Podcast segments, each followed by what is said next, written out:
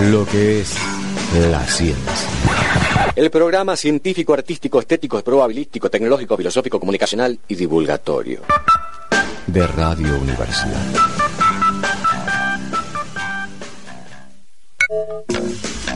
La única actitud silenciosa que cabe en un instituto de ciencia es la del que escucha una verdad o la del que experimenta para crearla o comprobarla. Del manifiesto liminar de la reforma universitaria de 1918. ¿Qué investigás?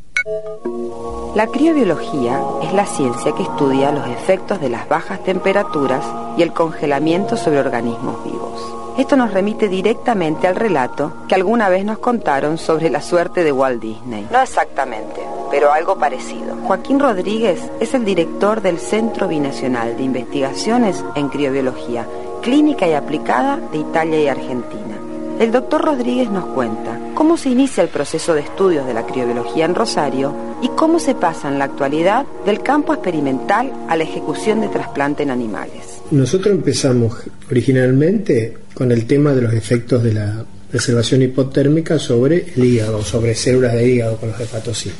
Porque la idea era, digamos, la aplicación de esto, la aplicación directa, es eh, la conservación de órganos o células determinadas para poder ser usadas en trasplante.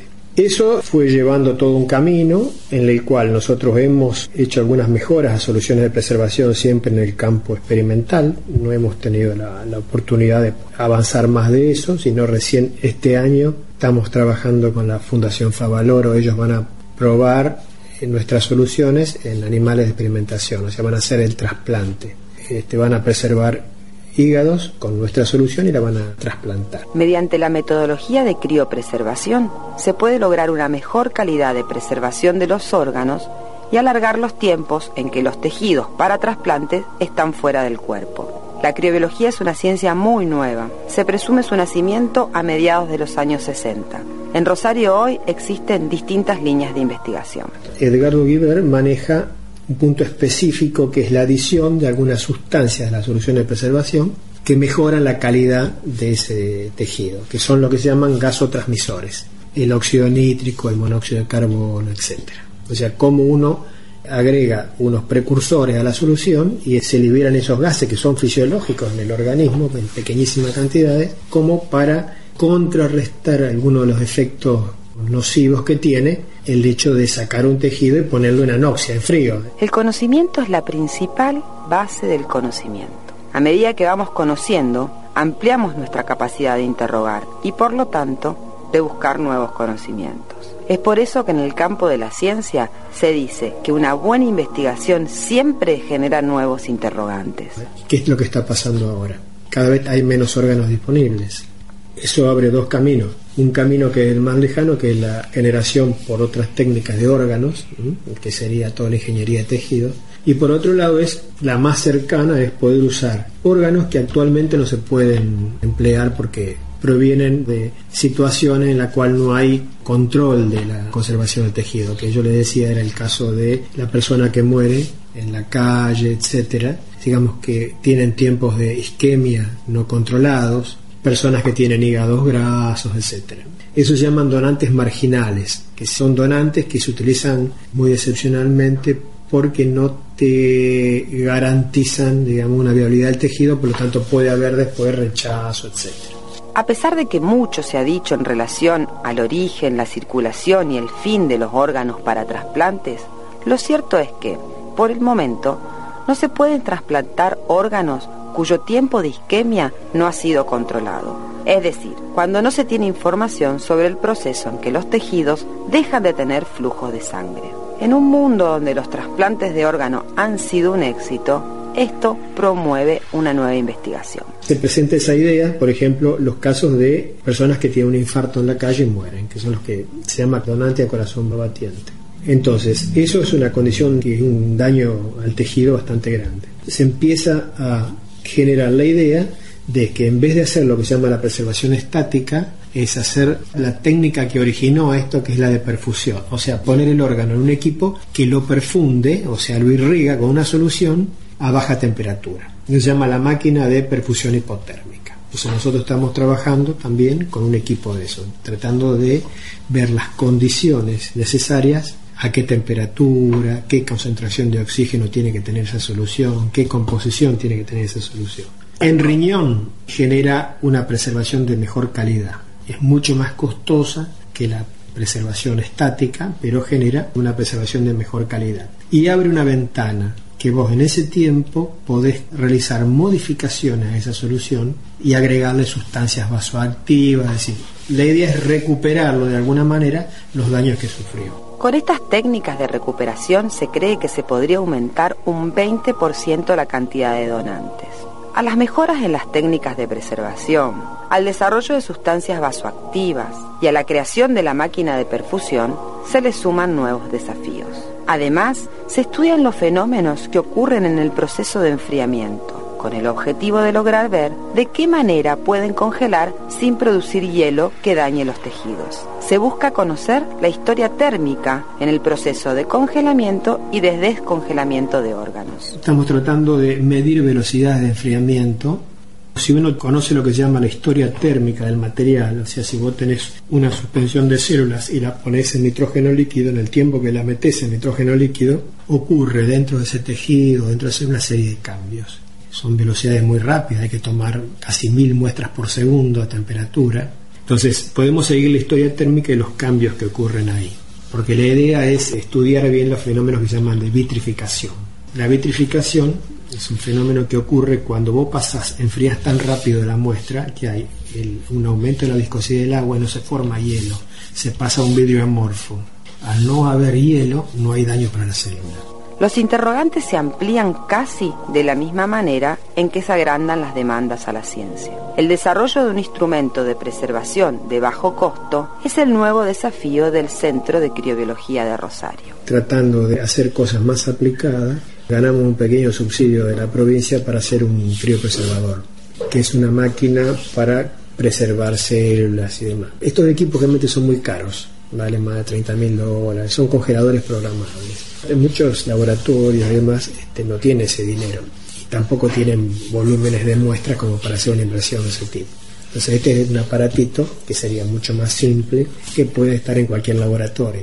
Después estamos haciendo también, desarrollamos una bomba para transferencia de nitrógeno líquido, que es muy común que muchos laboratorios y gente que trabaja con nitrógeno líquido, que hacen que conservación de esperma, en veterinaria, además, andan con los termos, volcando, eso es muy peligroso. Entonces hicimos una bomba, lo estamos terminando de desarrollar, que es para muy económica para hacer transferencia segura. Son aplicaciones que van saliendo de problemas internos que resolvemos, ¿no es cierto?, dentro de nuestro trabajo. Decir que podemos hacer la gran Walt Disney en Rosario sería una barbaridad, pero sí podemos decir que desde la Universidad Nacional de Rosario se producen conocimientos que nos permitirán seguir viviendo.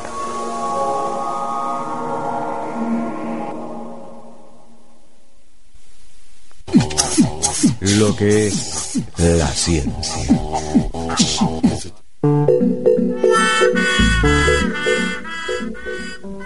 Lo que estábamos escuchando entonces es el que investigas de este programa, en el que escuchábamos a Joaquín Rodríguez. Sí, el director del Centro de Criobiología de la Universidad Nacional de Rosario. Muy bien. Estamos entonces en lo que es la ciencia, nuestra cuarta temporada, empezamos nuestra segunda hora, estamos charlando sobre la vida, sobre la vida en la Tierra y sobre la vida de la especie humana y la posibilidad de subsistencia. ¿Nos vamos a extinguir? ¿Vamos a cambiar para no extinguirnos? ¿Qué es lo que vamos a hacer? Para esto nos está acompañando Estela Maris Martínez, que es docente de la Cátedra de Biología de la Facultad de Ciencias Médicas. Y tenemos entonces en línea para seguir desarrollando este tema, para darle otra vuelta de rosca, a el profesor Juan Carlos Fainbinda, es médico, investigador, es escritor y es actual director de la maestría en bioseguridad. Juan Carlos. Sí, ¿cómo le va? Bueno, mucho gusto. ¿Cómo le va? ¿Cómo le va? Bueno, estábamos preguntándonos entonces sobre, sobre esto, sobre la posibilidad de subsistir como especie en este mundo que tenemos bastante eh, lastimado, que venimos atacando tanto. Y queríamos ver por ahí, empezar preguntando cuáles serían las claves fundamentales en las cuales nos tenemos que parar para este, para este objetivo. Yo, eh, yo le voy a hablar desde un punto de vista técnico. No quiero argumentar de ninguna manera que soy un intelectual, eh, sino desde un punto de vista técnico con el conocimiento de algunas cosas. y se lo voy a clasificar en problemas mundiales y en problemas propios. Entonces les voy a enumerar algunos problemas mundiales. Primero le quiero decir lo siguiente. Eh, hace 50 años el mundo, por lo menos en este país, era idílico, verdaderamente. Ahora, en estos momentos, en el mundo hay aproximadamente 7 mil millones de personas. Dicen que en el 2050 van a haber 9 mil millones. Por supuesto que eso no va a suceder porque va a eclosionar algún problema, no va a suceder eso porque se producir, están los postulados de Malthus, un economista del siglo XIX, que ya eh, identificaba a la, mm, la, reproducción humana en forma geométrica y la de alimentos en forma aritmética, y decía que todo ese desequilibrio terminaba en cataclismo de todo tipo. Y eso se iba produciendo, porque han habido guerras mundiales, han habido enfermedades de todo tipo, epidemias, etcétera, y han limitado el número de personas para llevarlo a un equilibrio. Yo soy partidario de que los postulados de Malthus se producen, entonces hay que prever algo que impedir que esos 9 mil millones estén en el 2050. Y además, ¿con qué vida vamos a estar? Que ya la actual tiene una serie de problemas que son verdaderamente muy, muy complicados. Entonces, problemas mundiales. Bueno, la reciente burbuja inmobiliaria en Estados Unidos que la originaron cuatro personas que se juntaban a comer en China y que idearon todo lo que pasó después con los eh, problemas que llevaron, por ejemplo, a la quiebra de Lehman Brothers y a todo eso. Eh, está en este momento en Europa con la grave crisis que hay en Europa. En segundo lugar, el riesgo de guerras convencionales o atómicas. Yo identifico tres lugares, tres puntos muy críticos. Medio Oriente, sobre todo Norcorea, hoy en este momento, pero se trata de un dictador que está haciendo eh, alaraca y que no va a suceder nada momentáneamente. Y luego el, la Indo-Pakistaní, que es una frontera muy, muy riesgosa, pero que está en manos de militares que a su vez saben bien lo que tienen que hacer y están haciendo solamente enfrentamientos convencionales. No van a llegar a la guerra atómica a pesar que son dos países de energía nuclear. Sí, profesor, disculpe. Disculpe, usted no, no nos está dando un panorama que, bueno, como nos, un poco, nos da un poco de miedo. Eh, y eh, si el miedo sirve, en todo caso, para, para, para replantearnos de qué manera eh, podemos, si es que se puede barajar y dar de nuevo, a nosotros nos interesaría ver por este afán de agarrarnos de algo que nos permita pensar en el futuro, ¿cómo, la cómo cree usted que la, la, la, bioseguridad puede aportar o puede ayudarnos a pensar en que, eh, o pues darnos esta esperanza de que la catástrofe no está... Era que le hablara de los problemas mundiales y de los problemas del país. No, eh, por, supuesto que le puedo hablar de la bioseguridad. Yo le estaba diciendo en este momento dos de los riesgos. Le voy a hablar ahora del cambio climático, que es lo que eh, preocupa más a la gente. El cambio climático ha comenzado hace unos 40, 50 años, no es actual. Se puede decir que el tornado de San Justo fue la primera manifestación en este lugar. Las lluvias que siguieron, que hace 40 años aproximadamente empezaron a hacer, fueron los primeros niños que han ocurrido. Y ahora estamos en un problema verdaderamente gravísimo. Eh, después existen otros problemas nacionales, eh, perdón, mundiales, narcotráfico, etcétera, etcétera, inseguridad, etcétera, etcétera. Yo le puedo dar soluciones para eso, pero son todas utópicas. Usted probablemente lo que quiere saber es qué pasa en Argentina. Yo le voy a decir cuáles son los problemas argentinos. Hay problemas propios y otros que son mundiales. Los propios son eh, los que yo detecto que son exclusivos de aquí, son el despoblamiento de las pequeñas eh, pueblos, que son centenares de pueblos que se despoblaron cuando se apostó al tránsito automotor y se dejó el ferrocarril. Eso es terrible. Ustedes no se dan cuenta porque viven en ciudades grandes, pero centenares de pueblos que han quedado eh, muy afectados por eso. El caos de tránsito que existe debido a los continuos eh, protestas es otro problema gravísimo que hay que solucionar el, cambio climático que nos afecta, la inseguridad, un derecho humano que es violado diariamente y que no se le da eh, solución. Eh, bueno, eh, muchísimos otros, el narcotráfico reciente, las mafias, el déficit energético. hay tantas cosas que usted, usted tiene soluciones. Bueno, yo le voy a decir cuáles son las soluciones. estarían las, las mundiales, existen entes internacionales que lamentablemente los políticos que gobiernan el mundo no lo toman en cuenta, sus recomendaciones. Esos, es decir, la solución sería que los pueblos presionaran para que sus dirigentes tomaran en serio las recomendaciones de la gente pensante e inteligente que tiene el mundo. Lamentablemente esas personas dan soluciones y los políticos no las utilizan, no las, eh, no las consiguen. El ejemplo es que los dos países que polucionan al mundo, China y Estados Unidos, son los causales del 80% de la contaminación mundial, que es el cambio climático, que es lo más grave que tiene en este momento el mundo y que lógicamente es probable que sea lo que a ustedes mm, les interesaría que más se va a hablar. Eso es un problema gravísimo, ¿eh? gravísimo eh, que empezó, ya le dije, hace como 50 años y que ahora está realmente inmanejable. ¿De qué manera tendría que manejarse eso? Bueno, se los están diciendo los entes mundiales. Eh, yo le diría, es todo utópico lo que le voy a decir. Eh, no se tendría que usar más papel, por ejemplo, no tendría que haber más tala de árboles, de esa manera se van a frenar las inundaciones, se van a frenar muchas cosas no tendría que extenderse las fronteras agrícolas como se están extendiendo. Es muy importante sembrar la soja en Formosa, en Chaco.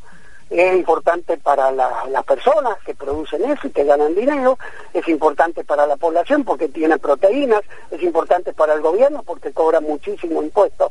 De eso, pero es catastrófico para el país, para América y sobre todo para las poblaciones que viven recolectando o que son humildes poblaciones que son expulsadas a la ciudad para vivir limpiando vidrio o pidiendo limosna.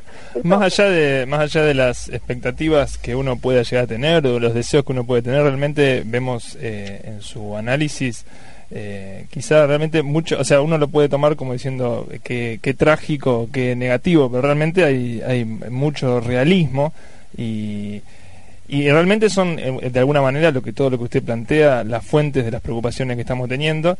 Y bueno, pues realmente también por eso es que hacemos este, este programa, ¿no? Para ver cuál es la, cuál es la situación del ser humano. desde ya, bueno, entonces eh, le, agradecemos, la verdad, que este, este, este, este planteo, este paneo, este recorrido, porque, bueno, digamos que nos, nos, nos deja alertas, ¿no? Y, y quizá uno cuando aborda un tema lo, lo toma con, con, más, intenta, intenta presentar las soluciones antes que, dejar bien claro cuáles son los problemas, pero realmente e, es, es muy realista y muy interesante todo su planteo. Hay soluciones, por supuesto que hay soluciones, pero se tienen que tomar en forma urgente.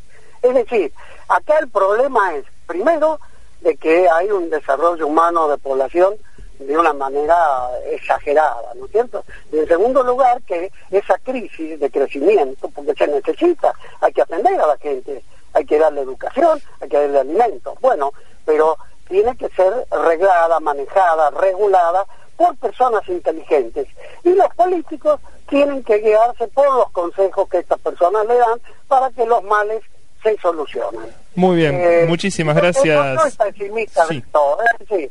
le digo, que no hay mil millones para 2050, así como va la cosa, hay que pensar en eh, cataclismos, en problemas de guerra, etcétera, etcétera. La gente tiene que ponerse cada uno individualmente y sobre todo los que tienen los gobiernos políticos, en ponerse de cabeza a solucionar y hacerle caso a la gente que le da los consejos a la gente inteligente del mundo. Y hay muchísimos, ¿eh? Bueno, sí, sí, la verdad que, bueno, muchísimas gracias. Eh, lo vamos a seguir consultando entonces para, para seguir teniendo este tipo de, de miradas. Pero no. hay soluciones, ¿eh? hay soluciones. Muy bien, muchísimas gracias. Hablamos no, en...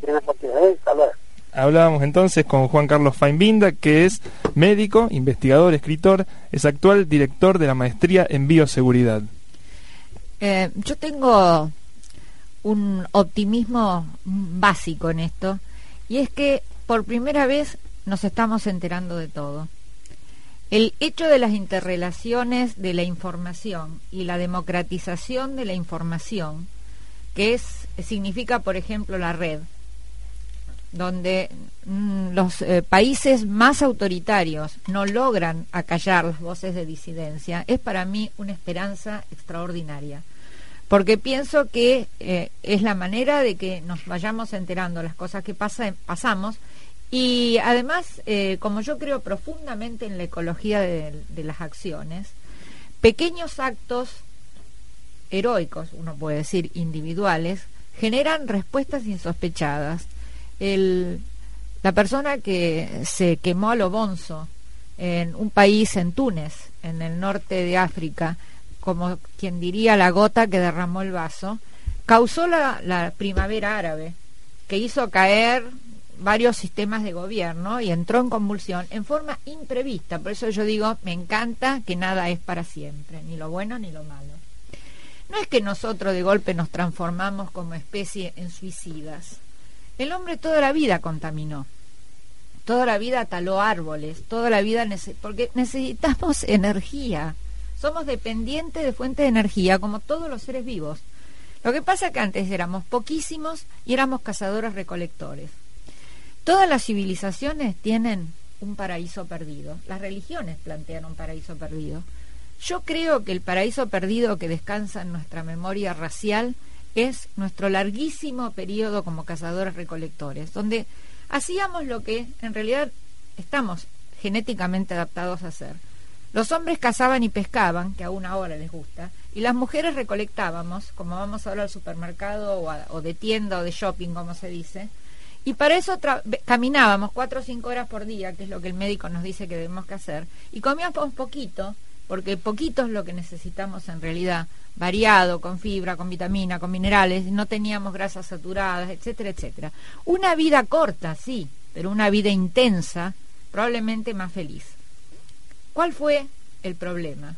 Que el hombre para mantener ese estado de vida, porque era tremendamente exitosa, es el éxito lo que nos, nos condena, nuestro éxito, éramos tan hábiles que empezamos a hacer cada vez más. Y ahí se planteó un problema que algunos antropólogos dicen, o hacíamos infanticidio, matábamos a nuestros hijos y nos manteníamos pocos, o hacíamos o inventábamos otra manera de obtener energía. Y eso fue la revolución neolítica de la agricultura y la ganadería, hace 10.000 años, que hay un antes y un después, porque el hombre itinerante, nómade, se transforma en sedentario. Los primeros caseríos se hundieron bajo la contaminación ambiental.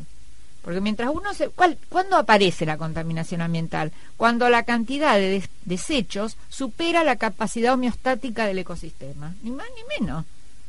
Ese es el problema. Y uno piensa que la, la contaminación es algo moderno. Pero no. Ustedes han leído, como todos nosotros, todas las historias de cuentos de los niños. ¿Dónde se ambientan esos cuentos de la tradición europea? En el bosque. ¿Eh? Caperucita Roja estaba en el bosque, todos van al bosque. ¿eh? Eh, ricitos de oro, ¿qué bosque? El bosque que había y que los romanos talaron. O sea, el bosque europeo desapareció primero con los romanos, los cartagineses cortaron todo el bosque del norte de África, después siguió el, el, el, campesino de la Edad Media talando los bosques, y ahora Inglaterra, que estaba cubierta de bosque, tiene unos relictos. ¿eh? ¿Dónde estaba este el Robin, Hood? en el bosque. Pero eso no es de la revolución industrial ni de la revolución tecnológica. La revolución industrial y la revolución tecnológica son aceleraciones. Es una aceleración del proceso. El proceso ya existía de antes. El problema es que la única solución posible es este, intentar ser complejo. Yo pienso que necesitamos tremendamente de la ciencia, como nunca. De una ciencia que busque soluciones y de una sociedad que se empodere. Son las dos cosas, un juego, digamos, que nos va a sacar de esta trampa de locos. No podemos volver a... Alguien mencionó Malthus, ¿no? Uno de los... Este, eh. Faimbinda menciona Malthus, claro. ¿Qué vamos a volver? ¿A los cuatro jinetes del apocalipsis? No, esperemos que no. Tampoco volvemos en el, el tiempo atrás, no, ¿no es cierto? El tiempo No lo inventa el hombre, no podemos ir para atrás. Entonces no podemos volver a ser cazadores recolectores, no. Tenemos que vivir como homo- hombre de la revolución tecnológica, no, hombre complejo. El juego que dice eh, eh, que, que- que- que- que dice Edgar Morán del Homo sapiens Homo demens. ¿Eh? El hombre sabio y el hombre demente realimentándose, única forma de encontrar algún equilibrio. Yo creo que lo vamos a encontrar. Insisto, es el tema de la comunicación, es una de las soluciones. Porque no se puede parar cómo fluyen las opiniones de las personas. Nosotros como nunca ahora somos conscientes de lo que sucede. Y el conocimiento es poder. Claro, este, este concepto de, empoderar- de em- empoderarse de la sociedad sería interesante también desarrollar. Y tenemos que volver a movernos también. Eh, sí, sí, sí, sería importante. No, lo que estaba pensando, lo que estaba pensando es em, Sí. padres que están escuchando la radio y que quieren tratar estos temas con sus hijos pueden hacerlo a través de la película Wally, que es muy interesante cómo está saturado el planeta de basura y entonces el hombre se va a una unidad espacial donde se desarrolla toda la vida humana. Em, pero luego la vida en ese mundo aparentemente futurista, termina volviendo a desarrollarse en la Tierra, porque queda una ramita viva de un arbusto perdido, eh, y en realidad en la película, sobre todo la escena final, muestra cómo la vida empieza de nuevo tal como la conocemos, tal como conocemos la historia de la civilización, con lo cual podemos pensar que de esa sociedad futurista sí estamos volviendo al pasado, a un, digamos, un pasado temporal que en realidad no es tal, sino que puede volver a comenzar tal como fue hace millones, miles, no sé cuántos, miles de años. Y, y, y en ese sentido, Wally, aunque sea una película de Disney, del Imperio y todas las cosas que uno pueda achacarle, es bellísima. Al menos esa escena final donde, donde, la, donde la vida vuelve a empezar. Ay, ¿no? qué, Todo- qué bonito. Todo gracias a un robotito que tenía como tarea en la vida reciclar la basura, que era obviamente un- un- una, una, una empresa imposible. Otra película, ya que estamos, en- otra película infantil en la cual aparece el problema de la basura y aparece el problema del hombre queriendo despegarse también buscando otro lugar es Astro Boy que levantan toda la ciudad futura, la ciudad eh, civilizada, la levantan de la faz de la Tierra y dejan a todo el- el globo terráqueo como basurero, en el cual también hay gente, pero que no accede a esa ciudad elevada que está, digamos, a, a unos kilómetros de distancia sobre la superficie terrestre, y a la cual se le tira toda la basura que va produciendo aquella... Es también una película interesante para, para ver. Y también es del- de los monstruos Eso- cinematográficos, pero también son... Sería, eh, son películas, re- recomendaciones para eh, hablar temas complejos con sus niños, Sí. ¿no? valiéndose del entretenimiento que nos provee el cine. Y pasándonos a, otra rama del arte, ¿no? Eh, pensemos en la música. Hay también una dimensión existencial del término vida, ¿no? Y tal vez en esa dimensión existencial es que estaban pensando Charlie García y Nito Mestre cuando el año, en el año 1972, con Sui Generis, hicieron su disco Vida. En este disco Vida, lo que plantean de alguna manera es, es ese tedio de la vida, la rutina, los mandatos sociales, la hipocresía, ¿no? de, esa, de esa época propia, ¿no? Y comienza el disco Vida, paradójicamente, con Canción para mi muerte. Hubo un tiempo que fui hermoso y fui libre de verdad. Guardaba todos mis sueños en castillos de cristal. Poco a poco fui creciendo y mis fábulas de amor se fueron desvaneciendo como pompas de jabón. Ahí está, nos arrimamos al fogón y vamos a escuchar ahora, siguiendo con la paradoja, el último tema del disco que fíjese se llama Cuando comenzamos a nacer. comenzamos a nacer, la mente empieza a comprender que vos sos vos y tenés vida. Qué poca cosa es la realidad. mejor seguir, mejor soñar. Que lo que vale no es el día. Entonces decíamos, ¿no? Que aquí en el disco Vida, Sui Generis, critica esa idea de moral y buenas costumbres, ¿no? Que, que aparentemente es, es el mandato social de época. Pero en definitiva, la moral, las buenas costumbres, el respeto, es también una estrategia de supervivencia que se encuentra de alguna manera dentro del proceso civilizatorio del ser humano. Es uno guarda respeto con el otro y guarda ciertas formas porque de, esa manera puede sobrevivir. El problema es, fíjese que a veces que a veces aún esa estrategia de supervivencia no sirven para nada, tal como le pasó al pobre hombrecito del sombrero gris que era Natario Ruiz. ¿De qué sirvió cuidarte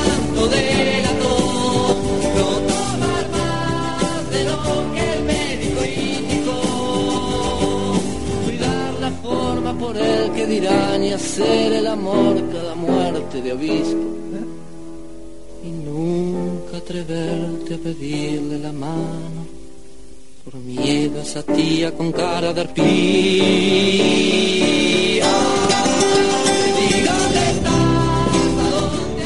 Dónde has ido a parar Natario Ruiz, el hombrecito del sombrero gris? ¿Dónde fue a parar? A la Recoleta, que es la Recoleta del cementerio. El pobre tipo se murió, se murió de aburrimiento, se murió de abulia, se murió por no haber hecho nada de lo que su existencia de alguna manera le indicaba. Tenía una existencia reprimida el pobre Natalio Ruiz y es justamente, es justamente, como lo va a decir ahora eh, el indio Solari, el tipo se murió, se le fue la vida tratando de vivirla. Vivir solo cuesta vida.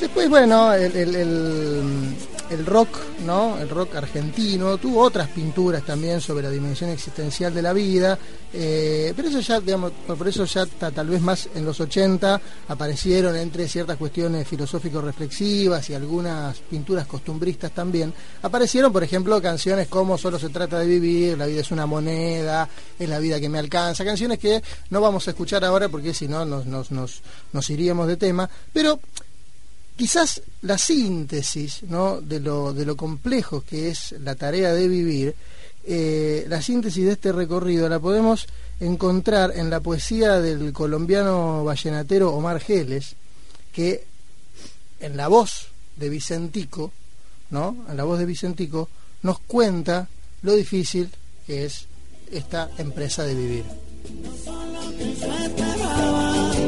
No son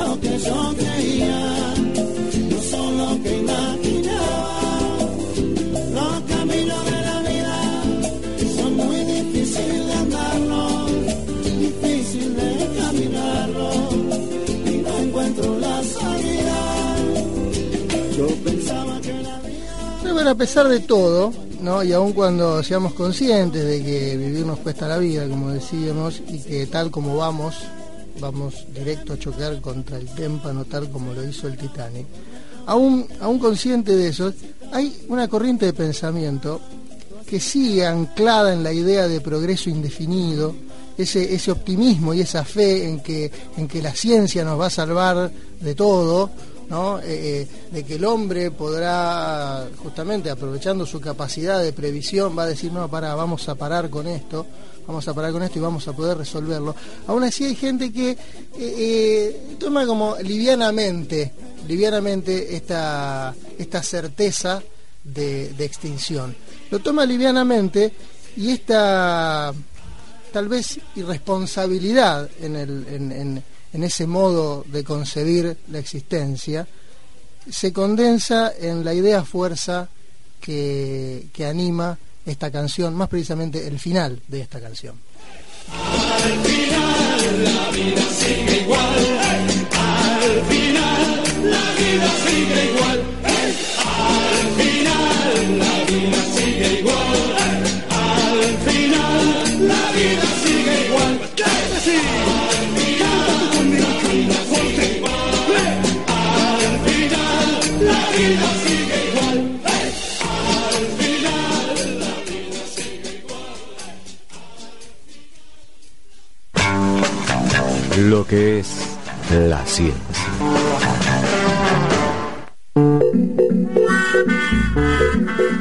Bueno, Estela, eh, Estela Maris Martínez es la docente de Cátedra de Biología de la Facultad de Ciencias Médicas, con ella estamos hablando. Eh, quería hacer una, una acotación a todo el desarrollo musical. Yo iba a hacer el elogio de los buenos modales, porque desde el punto de vista biológico son lo que se, con- los etólogos llaman maniobras de apaciguamiento, porque nosotros somos una especie agresiva. Como todos los mamíferos, y como todos los reptiles, y como todas las aves, y bueno, como somos una especie, Homo sapiens, tenemos agresividad. Agresividad que usamos en nuestras relaciones interpersonales y que se llama agresión intraespecífica que está, como todos los opuestos, en diálogo, y hay maniobras, hay pulsiones de acercamiento y pulsiones de alejamiento. Cuando uno entra en un lugar, pide permiso para entrar, da la mano, inclina la cabeza, son todas señales que también se dan en un pájaro, en especies, en otras especies. Eso inhibe automáticamente la agresividad del otro. Y la cultura lo toma, ¿eh? Porque, por ejemplo, Japón, donde en la Edad Media había tantos guerreros, se inventa la ceremonia del té para que los guerreros samuráis no se mataran y se pudieran sentar a negociar. Y era, eh, digamos, la, la cultura impone como una deshonra, como una terrible mala educación, interrumpir la ceremonia del té, sacar tu sable y cortarle la cabeza al vecino, al que está enfrente tomando el té con vos, aunque sea tu absoluto enemigo. O sea, la cultura lo que hace es formalizar algo que nosotros venimos teniendo instintivamente. No hay cultura ninguna que no tenga etiqueta. Todas las culturas tienen etiqueta, desde los tutsis, pasando por los, grupos, los guaraníes, lo que ustedes quieran, tienen algo que se llama maneras de comportarse y que cuando se transgreden, lo que pasa es que, claro, son muy distintas entre cultura y cultura. Claro, Norbert en, el proceso civilizatorio habla de, ese paso de la vida feudal, ¿no? De la vida de los caballeros a, bueno, como uno se va acomodando, porque es también, como decíamos, una especie de estrategia de supervivencia también. En ¿no? las ciudades eh, tremendamente multitudinarias que para nada son lo que nosotros. Esa es una de las cuestiones, ¿no? Somos tan agresivos porque estamos tan hacinados. Y estamos tan estresados porque estamos tan hacinados. Y no somos en eso distintos de las ratas, les aseguro. La- si usted pone en una jaula que está preparada para tener 10 ratas, pone 20, se van a morir. Algunas de úlcera, se va a caer el pelo, van a tener tumores. Y eso que las ratas entre sí son muy poco agresivas, mucho menos que nosotros.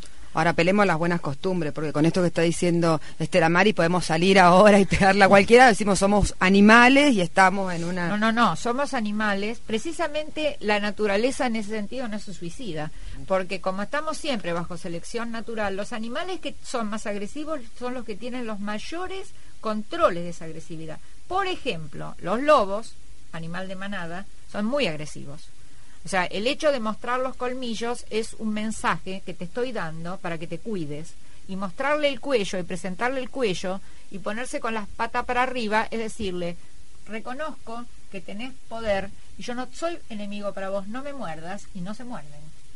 O sea, hay todo un juego de rituales. Hay un premio Nobel de Medicina, Conrad Lorenz, que produjo todo este avance del conocimiento en la década del 70. Hay unos alemanes y un holandés. Bueno, es muy interesante. Nosotros en la ciudad, como estamos de hacinado, no podemos a veces ah, desplegar todo ese conjunto de maniobras de apaciguamiento, pero si ustedes pasan una filmación, por ejemplo, de Mitri Córdoba, un sábado al mediodía, fíjense, se podría ver cómo tratamos de no tocarnos.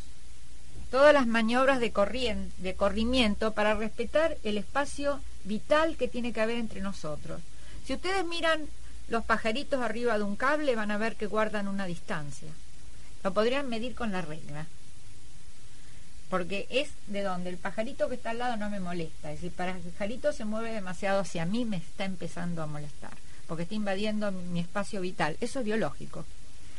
La cultura no puede ir contra la biología. Para- cuando va contra la biología tenemos problemas.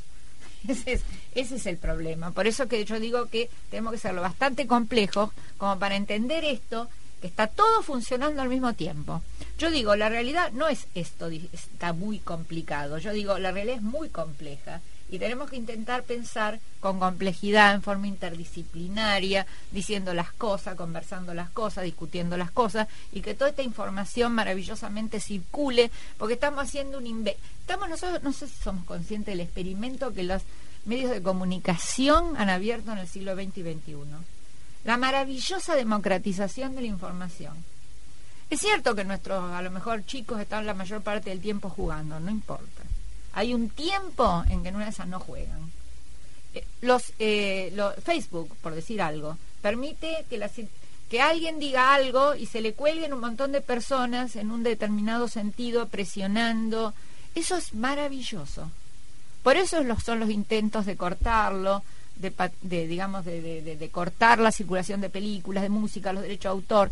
Pero les aseguro que cuando una cosa así empieza, no se sabe hacia dónde termina.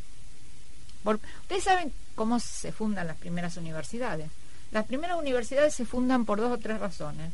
Primero para, primero para cumplir el mandato del emperador alemán, que parece la primera, la primera universidad como un intento de, re- mm, digamos, de reflotar el, el código romano y adecuarlo a la, a la civilización del- de la Edad Media y dar leyes porque no había más leyes. Bueno. El segundo, y juntar a la gente inteligente que, digamos, muy culta, que era muy poquitita, no es muy inteligente, disculpa, muy cultos que había en ese momento. Segundo, eran los únicos que tenían libros, fuera de los conventos que eran cerrados. Entonces, tipos que tenían libros que se juntaron para compartir los libros que eran tan valiosos que por ahí se encadenaban a una pared. Entonces, la universidad es un conjunto de personas que tenían un bien escaso, que era la educación, y que eso les daba poder y pudieron organizarse en fueros propios para escapar del fuero del señor feudal. Y, y empezar, el, eh, digamos, empieza enclaustrada. Empieza enclaustrada y ahora tiene que salir del claustro. Esa es la cuestión, porque nos nació enclaustrada para defenderse del poder secular. Pero ahora tenemos que cortar con eso, porque seguimos aislados. Aislados no servimos para nada. O sea, es un em- organismo que se enferma. Empieza a, tener una lógica interna. Las lógicas internas son espantosas. Empezamos a aislarnos de la realidad, a aislarnos de la sociedad. Hay que bajar los puentes levadizos. Ya la Edad Media quedó bueno, recontra atrás. Y la sociedad en realidad nos está pasando por delante en eso. O sea, nos lleva por delante. Internet nos está llevando por delante. Yo, mis colegas médicos se horrorizan de Internet, porque los pacientes saben más que ellos. Bueno, muchachos, estudien. Claro. La cuestión es que, como decía el doctor Rabasa, un director que tuve, el profesor es un tipo que en una, con suerte leyó lo mismo que van a leer los alumnos un rato antes. Bueno, no debe ser más así, ¿no? Y en todo caso tiene que dialogar con los alumnos y que la información siga. Para nosotros la universidad está necesariamente mandada a salir de ese mandato del emperador de Alemania. Ya somos grandes y tenemos que abrirnos a la sociedad. Eh, es muy interesante eh, cuando escucharla hablar cómo eh, en todo lo que en todo lo que analiza se ve ese vicio en buen sentido digamos ese vicio de, de profesión no de bióloga porque todo todo es Puedo todo es vida. usted ve claro usted ve computadoras y ve vida. Usted ve, ve máquinas y ve vida digamos y ve todo un sistema biológico Hablamos con eh, Neldo Candelero, que es eh, doctor en filosofía y profesor de materia de estética y epistemología de la Facultad de Humanidades y Artes, y también intentábamos hacer esta relación, ¿no? Eh, pensar en cómo se relaciona eh, el hombre con la naturaleza, y, y precisamente le preguntábamos esto, porque usted lo, lo- lo- lo manifiesta de una manera tan clara, pero quizá uno no tiene tan claro es si o, lo que lo que preguntábamos es si el hombre se siente parte de esa naturaleza o si se siente escindido de esa naturaleza. No sé si tenemos el audio ahí disponible. No tenemos entonces esto es de lo que estábamos eh, digamos de lo que le hablábamos con, con Nelo Calero. Él, él nos contaba un poco que ah y nos hizo la aclaración antes de escuchar el audio también tenemos que decir ya, no- ya me lo estaba olvidando de que cuando o sea él nos responde desde el hombre occidental ¿sí? No, no desde el hombre como una raza. Cuando yo le dije, bueno, la raza humana, me dice, "Oh, espere, espere, espere, no metamos toda en la misma Yo bolsa". diría exactamente lo mismo, no hablemos de raza humana, hablemos Claro. de especie humana. Ah, bueno, pero él- además él me lo, me lo puntualizó por decir, bueno, ¿cómo se relaciona el hombre occidental con la naturaleza? Eh, si se siente parte de la naturaleza, en realidad eh, digamos que desde los griegos a esta parte ha corrido mucha agua bajo el puente y nosotros como occidentales eh, te diría que tenemos cuatro vertientes culturales, una greco-romana y una judeo-cristiana. Ahora bien, esas cuatro vertientes, cruzando la modernidad, empiezan a tener un, un tipo de relación, eh, podríamos decirlo así, genérica y abruptamente, digamos, una relación de tenencia con la naturaleza, incluso con el cuerpo propio, ¿no? Eh, al punto de que en la actualidad nosotros eh, tratamos al cuerpo como una tenencia, al punto de que lo tuneamos, lo modificamos, lo cambiamos. Es una propiedad el cuerpo y de la misma manera también es una propiedad la naturaleza que nos da la provisión de, ciertos elementos que se reconducen nuevamente al hombre, entendiéndose siempre como centro, como ombligo, como sujeto del mundo. es una relación de no de ser parte, sino de tener una naturaleza, al punto tal de que desde el punto de vista ecológico incluso se habla de ambiente, ¿no? Y el ambiente es una reserva, y la reserva es, digamos, una caja, un sector de, de aprovisionamiento, ¿no? Tenemos que cuidar el planeta porque es una reserva para el hombre, o sea, lo reconducimos nuevamente al hombre, no porque la naturaleza tenga, por ejemplo, la característica de una realidad hermana. Por eso también me, me, llama mucho la atención que se haya tomado eh, como patrono de la ecología, digamos, a Francisco de Asís, que tiene otro tipo de relación con la naturaleza. ¿sí? Es hermano sol, hermana luna, es una relación de hermandad, no es una relación de cuido porque me conviene, cuido porque me provee la ecología como propuesta cognitiva y operativa de, la modernidad y de la contemporaneidad toma como patrono a San Francisco de Asís, pero sin atenerse al modo de relación que tiene Francisco con eh, sus hermanos, que son desde su cuerpo hasta la, el sol, la luna, los pájaros, los animales en general, pero una relación de hermandad. Y desde ya uno eh, trata, naturalmente, en, en, una familia, digamos, eh, de una manera distinta a un hermano a como trata a, a un proveedor, por ejemplo, ¿no?